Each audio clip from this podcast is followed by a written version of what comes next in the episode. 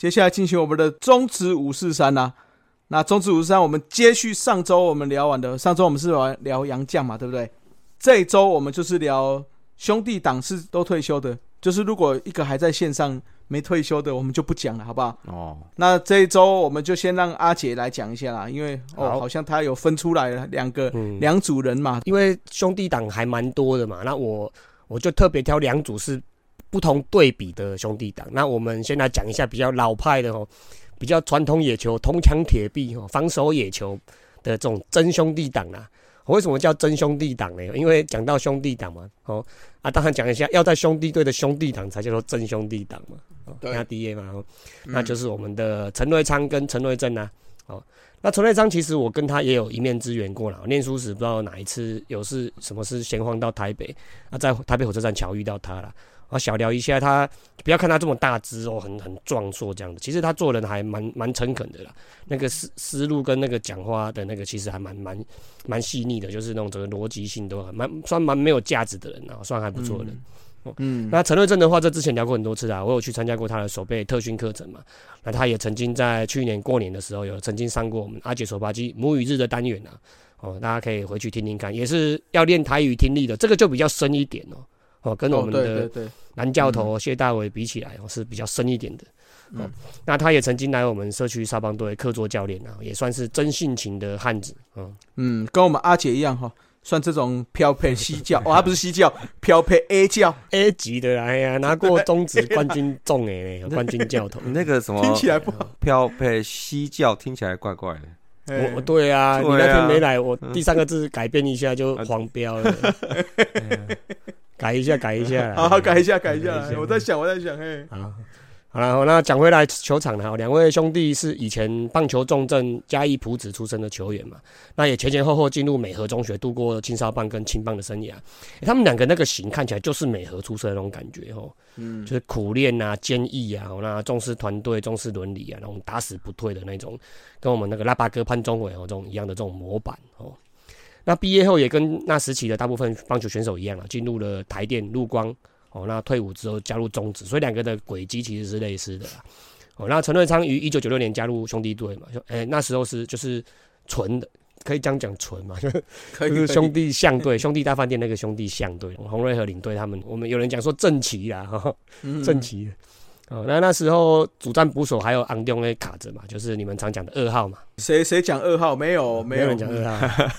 现在二号是一个像那个佛地魔一样，就是不能讲那个，不能挑，不能讲出来那个。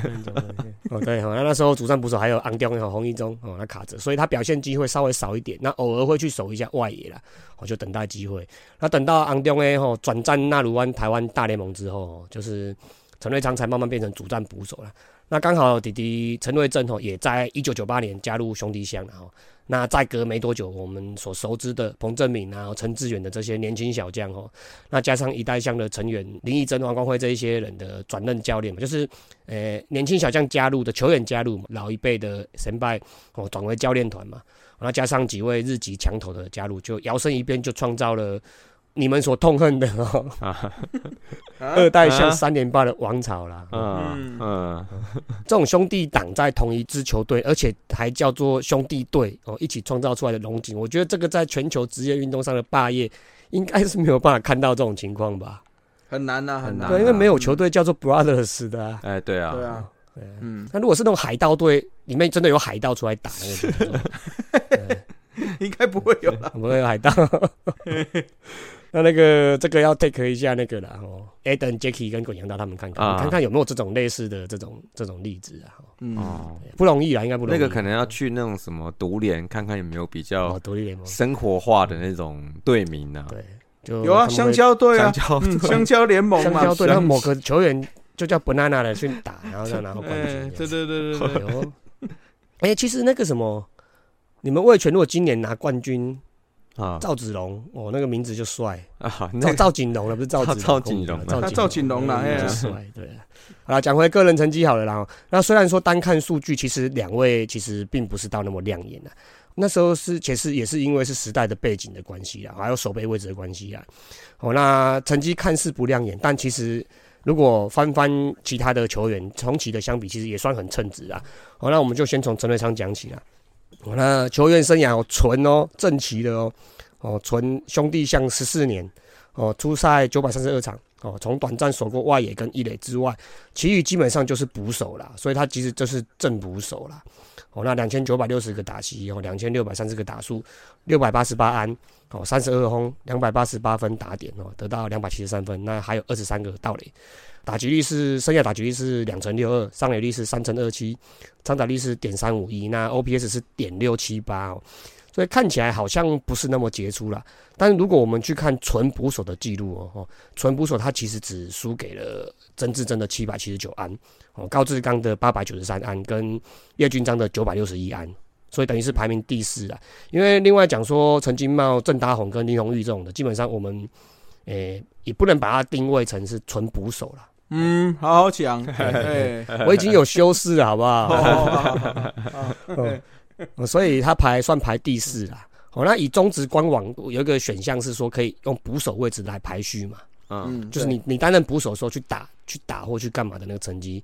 哦，那他只是排第六了，因为林红玉跟洪一中都有被算进来了，哦，对嘛，嗯，对因为他 因为那个因为那个陈瑞昌曾经短暂去那个嘛，去守别的位置，所以那些扣掉的话啊，就林红玉跟洪一中就超过他了这样子。哦，嗯那全垒打三十二支也是跟红中并列啦，只输给了曾志珍的四十五支哦，还赢过叶军章的六支，跟高志刚的二十一支哦。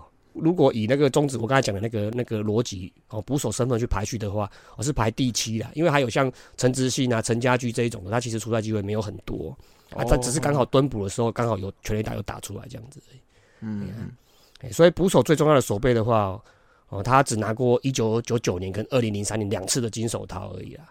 哦，所以这可能正是他跟其他捕手的落差，因为我们常常在讲叶军章、高志刚、哦、洪一中、曾志珍这几个嘛，哦，比较少人会去提到陈瑞昌嘛。这个有时候是一种寄生于和声量啊，是是是，对不对？就一定得选一个人而已，对啊，可能也是他比较少入选中华队的原因啦。就是我觉得他还是有一个数据算称霸联盟吧，他不是前一代万磁王吗？哦，一百次出对局100次一百多次嘛，这是生涯生涯最多，嗯哎，可是你要拿这个去选中华队，好像怪怪的。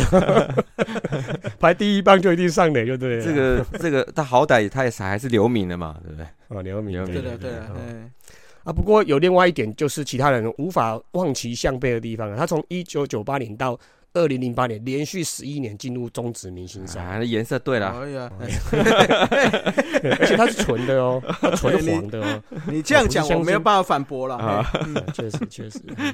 啊，他只输给了叶军章十四次了，因为叶军章生涯比他长太多了啦。嗯，那跟高志刚的十一次并列，不过他这是连续的哦。哦，没有停过连续的哦，这一点就显示他在他虽然在中职整个中职，甚至是中华队，可能不算是名人堂等级的捕手啦。如果选民人党，他应该不不会有了哈。应该不会有，但是如果看数据跟新度的部分哦，他确实算是至少前五有啦，嗯确实是顶尖的。如果新度可能是第一啦，新都颜色对了都马第一，那 很难讲啊，开供呢。那、如果哦那你你当其他也是穿黄色球衣，他没入选过名将，你用东黑北七的对吧？哎，你在说哪一位？你在说谁？你最好讲清楚没。有没有没有，我讲你你弄动作黑北七，我说你啊。哎，对对，哎哎，这个还不错哎，我们可以想一下说，比如说谁在兄弟，然后打超过某个年份，呃，哎、然后他没有入选过明星赛的有没有？这个 这个那个啦，请子路跟小刘去冷知识一下。对，啊，对这个，这个查起来很伤人。我好想知道 哦，那我很想知道，我对对对。好，该我找时间来查一下。很难哦。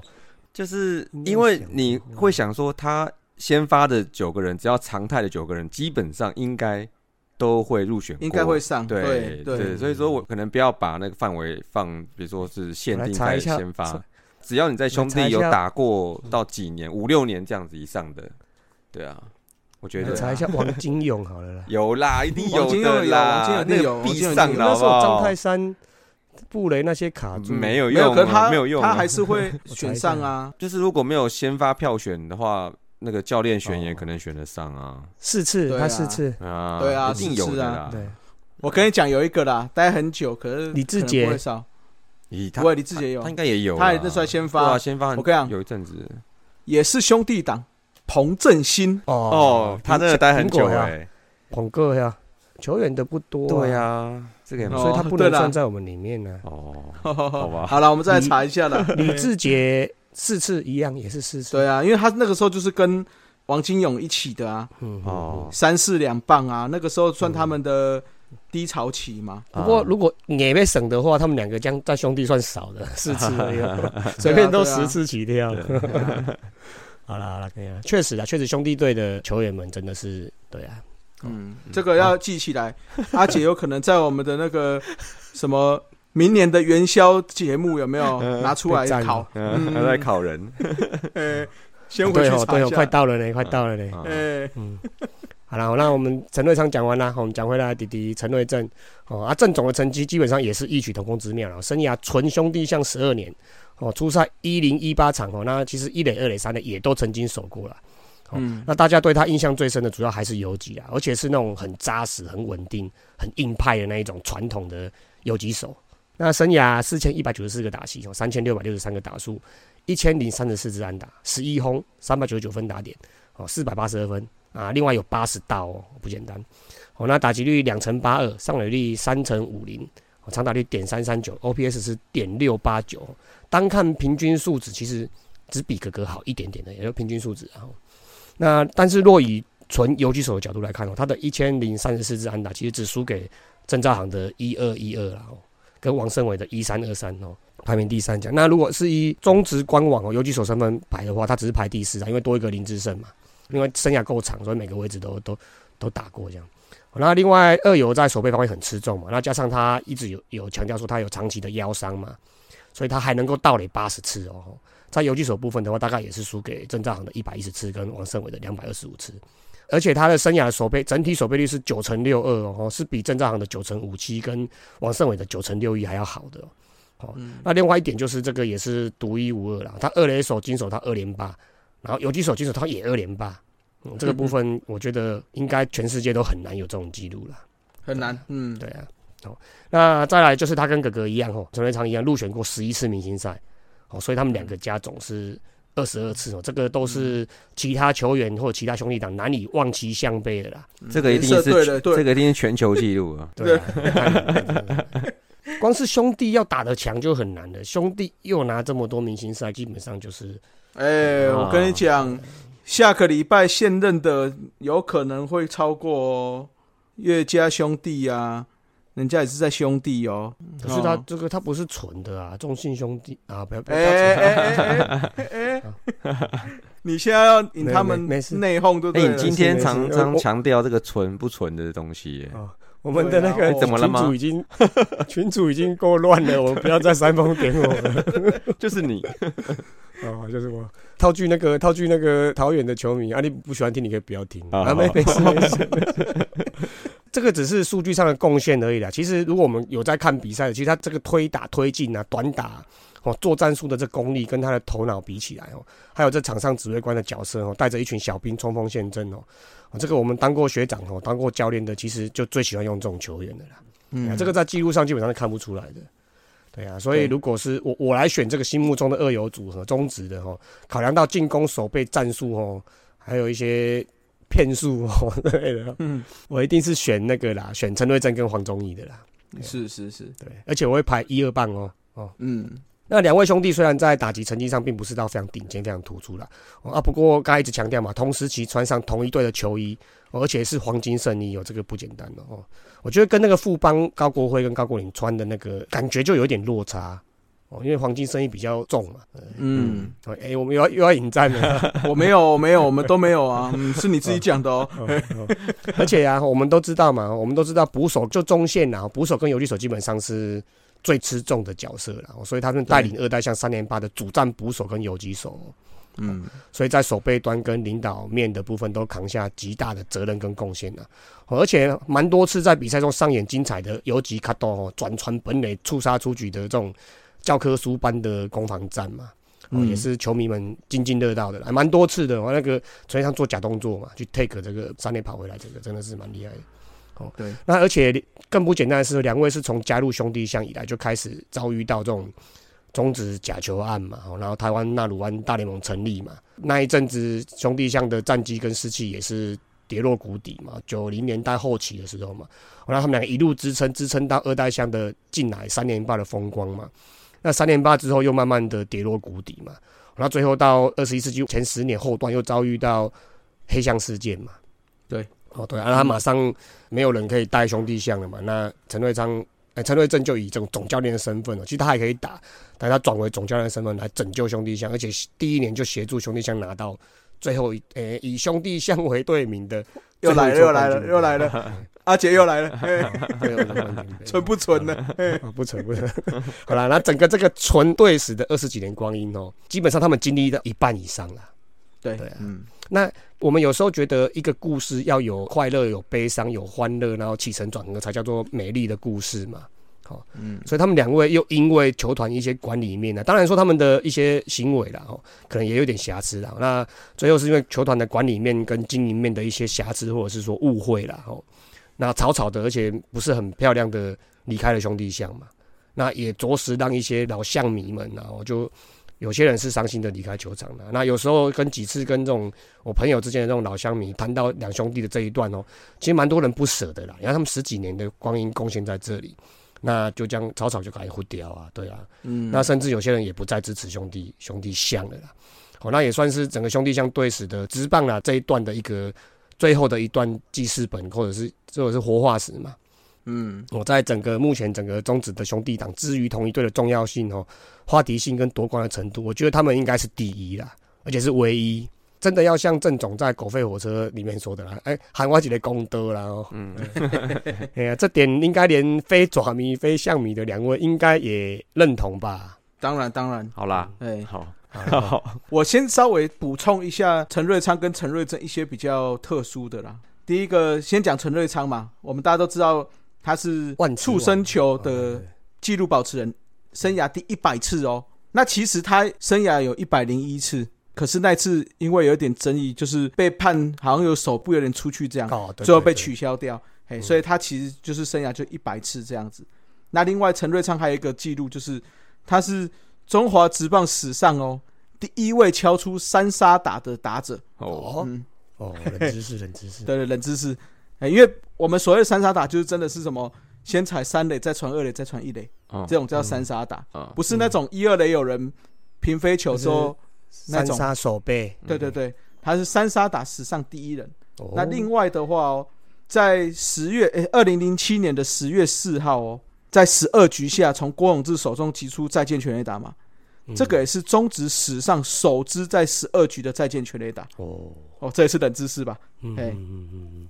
啊，那另外的话，他跟陈瑞正是在一九九八年的二二八，在台中球场对新龙牛，两个人同时先发，是中华职棒史上哦首对同时又在同场先发的兄弟党。对嘛？你看这种记录真的很特别啊，都没有人把球衣或什么把它封存起来之类的哦。球棒是啊是啊。好，那另外陈瑞昌还有一个记录啦，他生涯哈有打过代打全垒打。再见全垒打，场内全垒打，首局手打席全垒打，他有打过，嗯，另外他有打过单场双响炮，满贯全垒打，所以几乎该有全垒打，他虽然全垒打不多嘛，但都有打出来。哦，哎，他是打过第一棒哦，有有有，嘿，很特别吧？场内全垒打哦，他这个脚程可以场内全垒。我跟你讲，场内全垒打这种东西，有时候就是有时候会撞在一起嘛。对，哎，他这个蛮酷的，他生涯没有超过五轰，单季没有超过五轰，就有这么多特殊的全垒特殊的，所以要算是英雄命了。对啊，英雄命啊，福将这种。对对，嗯。好，那陈瑞正的部分哦，刚刚阿杰有讲嘛，其实他业余的时候手背就很好嘛。嗯。所以除了兄弟一开始就看上之外，那另外，统一吕文生教练也有找过他，哎，那另外徐生明徐总也有找过他，哎，因为兄弟先找了嘛，嗯，但是统一吕文生那个时候听说去找完之后，就直接讲说价钱不是问题，好谈，嗯，啊，徐生明直接跟他讲说想进职棒直接来魏权找我，哎，他这种型真的是教练会很喜欢的球员对啊，虽然说有人说老派传统，然后。学长学弟制，但是这个就是棒球保留下来的一个文化的传统的，算是好的部分了。对啊，是啊。那另外的话，还有一个陈瑞正一些比较特殊的算冷知识啦，就他在二零零六年的时候，其实有入围有几手金手套啦。那但这一年呢，最后得到的是郑昌敏，为什么呢？因为在选票过程中有球评啊，把它写成陈瑞昌了，哦这真的很扯嗯哎、哎，所以那票变废票。好扯。哦、那因为最后比数是五十四比五十五啦，赢一分嘛，嗯。所以如果那个选进去的话就，就不一样了，很夸张。很夸张哈。然后这个二零零六年的选票还用手写哦，那不 key in key 给是啊，就啊，key in key 出来给人家打打勾就就好了了，对啊。手写，哎用呀书法写好了，草毛笔写草创，草创，哎，草创，啊，好了，那还有一个要还他公道，另外一个，他在一九九八年的六月二十三号对统一的李维击出全垒打哦，这个本来应该是他的生涯首轰嘛，哎，但是那场比赛呢下雨取消比赛，这是他这个算这个算第一代的问天吧？哎，对对对，问天，啊，所以他到了七月十九号，也就是还哎快一个月喽，哎，在台北球场对三山虎的时候。从罗非手中击出杨全的，这个才是个人生涯首轰了，嗯，也是蛮特别的哈。对对对，因为我上集也有讲一些那个 WRC Plus 嘛，嗯，哦，其实陈瑞昌的 WRC Plus 并不高，一二三四五，只有五年有超过联盟平均呐、这是全部比嘛，不是比位置嘛，对不对？对，WRC Plus 就是综合指数嘛，综合攻击指数，啊。你在一百就是联盟平均呐、那如果超过它一百，就是比联盟平均高，这样对啊，所以是全部比啊，不是捕手位置比啊，不是不是不是，对对对，啊哦所以这个啊捕手就会比较偏低嘛，照理说对对对是是是。那陈瑞正的话，哎，其实他的攻守算是比较平均啊，大概只有四年是没有超过联盟平均的，嗯，其他都有都有破百。嗯，那时候中职比较偏守备防守联盟日系的打法啦，哦，是啦是啦是啦，嗯，两成多三成就很好了，对，对对对，好了，这就是他们两个比较特别的部分啦。嗯，对啊，哦，我希望这一集听友们哦，喊你几个功德啦，哈，好好好好，我再补充一下啦，哈，这个叫做酸嘛？不叫做酸。台湾的球团对于这种历史、对于传奇的东西，吼，好像一直以来并没有很受重视嘛。对，哦，你看真宫在总教练列传里面的书里面是多么的称赞郑总，多么的 respect，有没有？嗯但是你看现在那时候草草的离开嘛，啊，现在中信兄弟的球团似乎对这两个前球队的传奇兄弟党哦，好像也没有什么纪念或者是要礼遇的意思嘛，哦，感觉好像完全没有。嗯不存了，不存了啦。不准，不是，它是属于 依中信兄弟的角，依中信集团的角度来看，那个就不是正旗啊。哎，嘿嘿然后那这个就扯远了，哦，我们再拉回来天平的另外一边，哦，火力最大化的兄弟党，我刚才是讲铜墙铁炮、哎铜墙铁壁嘛，防守野球。那我们现在就是非球革命的哦，火力最大化哦，羊角革命的这种火力最大化的兄弟党。那目前台湾白轰的有几个哦？各位要哎，应该也不用猜了啦，还蛮就嗯，二十四个哦。对，那其中就只有这一对是唯一的兄弟党，哦，是二十四分之二，呃唯一的兄弟党。好、那这个也不用多猜啦，哦答案就很简单啦，就是阿罗诶陈天红跟我们最敬爱的台湾风炮、台湾巨炮陈金峰哦，峰哥陈金峰。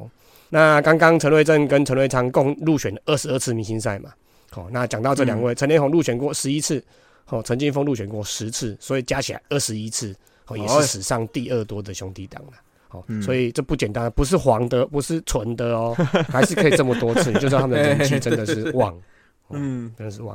那刚才两位是嘉义埔子人嘛，那这两位兄弟是另外一派的，台南大内这边哦这一派的，哦是三花帮这一派的，哦是王子灿教练这一派培养出来的。哦，那其实小时候一开始其实是哥哥陈连红的体格比较好啦。哦，那据说小时候的一些不管长打还是球场上的表现也是比较好。哦，那小时候陈金峰比较偏 C 加 C 加嘛，哦，那不过长大之后他的运动能力跟爆发力的部分反而是弟弟陈金峰比较优秀了。这个后来我们很明显的嘛，事实证明了确实是这样子。那我们先把时间拉回到一九九九年的亚锦赛啦，这个赛事我觉得对我们这一代的真的是经典的战役啦。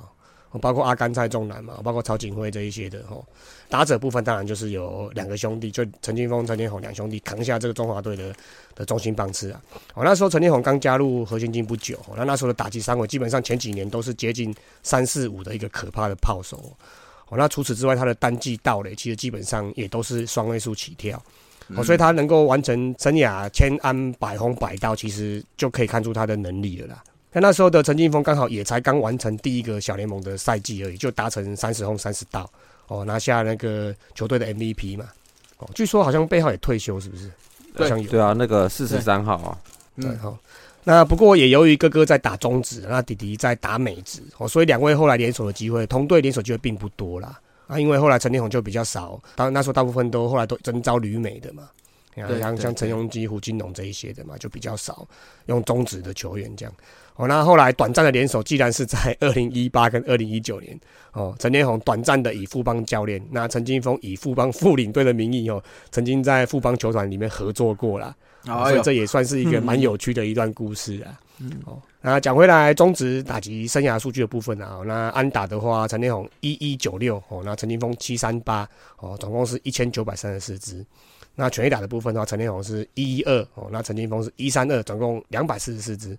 那打点的话，陈天宏是六一一哦，那陈金峰是四九零，所以一千一百零一分哦，基本上都是兄弟党里面这几个数字都是最凶猛的啦。嗯，那而且不是只有大只而已哦，甚至连陈连宏的到了一百零二次，哦，那陈金峰到了六十九次，总共一百七十一次。这些打击类的数据，基本上在中职应该是没有任何兄弟党可以望其项背，甚至是未来都很难再出现的，不容易了，不容易了。那而且刚刚陈瑞正跟陈瑞昌他们拿下过三连霸嘛，以球员身份率领二代强拿过三连霸，所以两个人等于是六次冠军戒指嘛。那陈天宏跟陈金峰更猛哦，那他们以球员身份各拿下四次的总冠军，哦，总共有八座，因为他们不同球队嘛，嗯哦，所以各拿过四次，总共有八座，而且是在不同球队前前后后拿下的，等于是从二零零六到二零一五年的这个十年中间哦，两个兄弟以球员的身份就垄断了八座的总冠军了。你看哦这个这个超屌的，统一跟统一王朝蓝完就牛嘛接来，哎，接南米格王朝。对对对，那很巧合的是，另外两座总冠军是哪两队，或者是哪两个拿到的呢？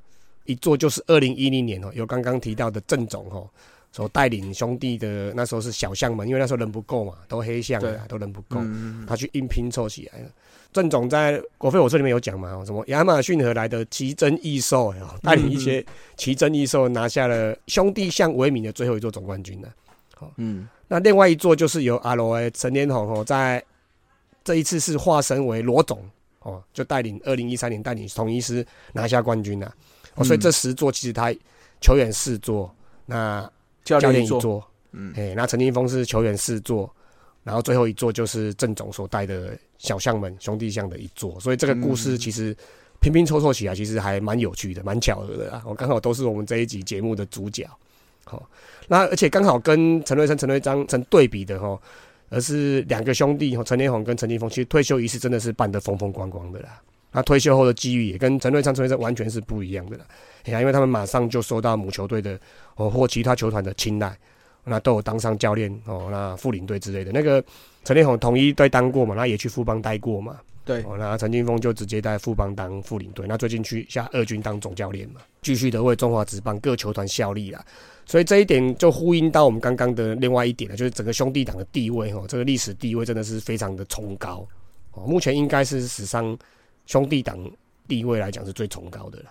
那换你补充冷知识啊，好，冷知识来一下哈，来，我们先讲陈金峰啊，我们都知道陈金峰是旅外，算是我们旅美的一个急先锋吧。第第一位上大联盟的球员，台湾球员对了，对了对，虽然我们知道他在大联盟的成绩不算好，对吗？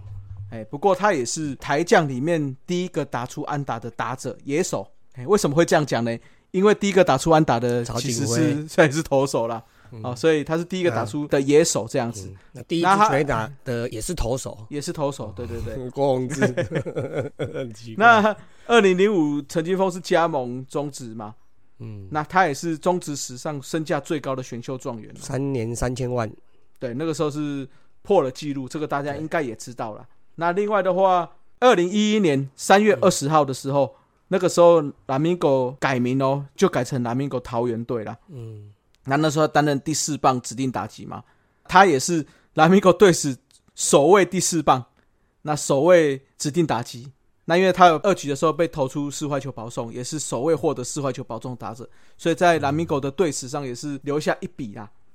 那另外的话，他用四百五十三场就达到了百轰哦，那时候是刷新英侠的四百七十八场，是中职最快百轰记录啦。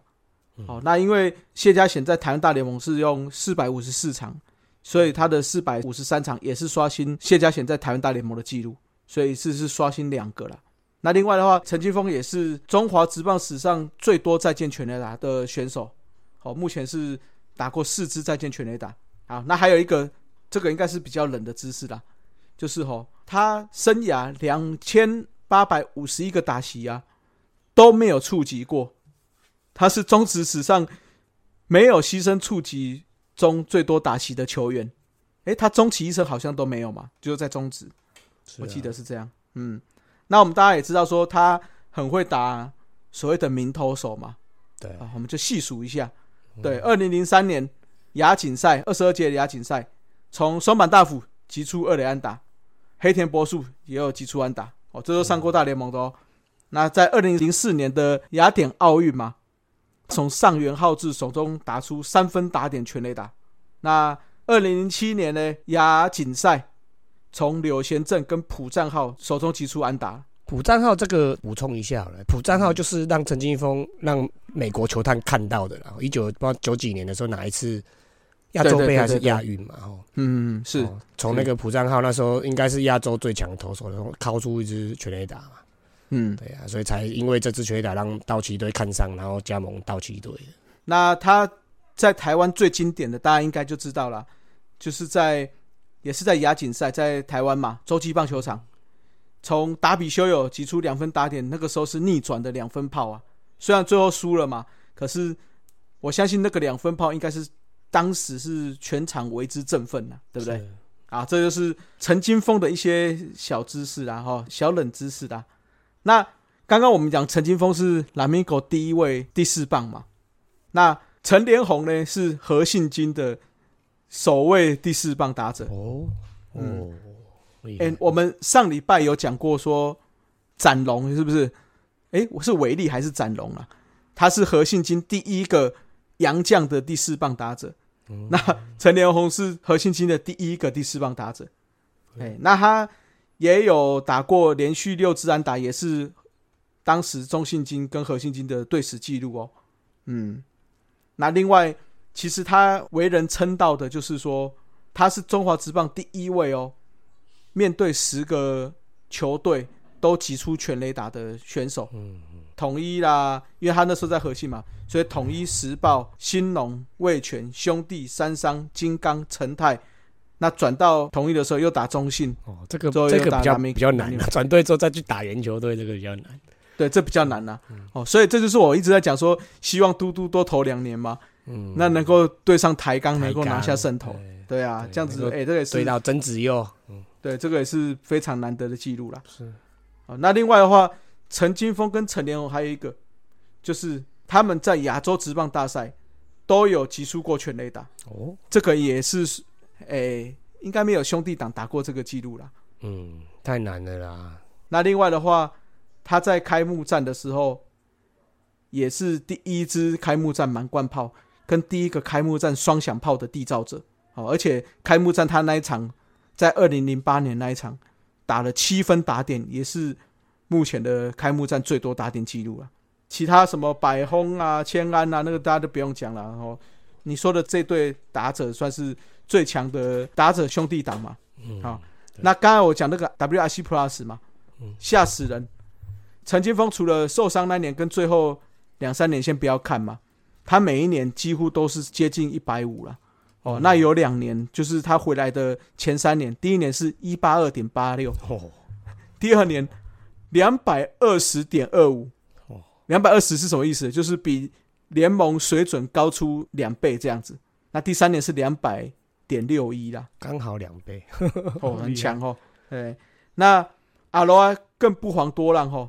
除了要退休的两年低于一百之外，还有新人那一年是八十八之外，其他都是超过一百。超过一百最低的应该是一百二十九，也就是说他打的再怎么差，也是哦一百二十五啦，也是高于联盟百分之二十五。其实阿罗阿算是非常稳定的打者了，对不对？嗯，嗯，好了，这个就是我们先讲两队了，好不好？好，其实还有很多啦，我们下礼拜再讲了，不然讲不完。好，哎，下礼拜我们来讲个也是退休的兄弟党比较强的两组，陈大顺跟陈大峰，还有王光辉跟王光熙，好吧？下礼拜我们来讲这两队。好了，那今天的大叔野球五三就到这里了，各位拜拜，晚拜安。拜，晚安，Good night。以上就是本集的节目，希望大家上 Apple Podcast 专区给大叔们五星赞加。如果有任何意见与想法，也可以在下方留言区留言，大叔们尽量给大家解答。更可以上 FB 搜寻“大叔野球五四三”，回答几个简单的问题。就可以加入社团，和爱棒球的朋友们一同聊棒球。期待下周与大家我是是三大家下次再见，See ya。Adios。再会啦。啦啦啦，好，你好，加油！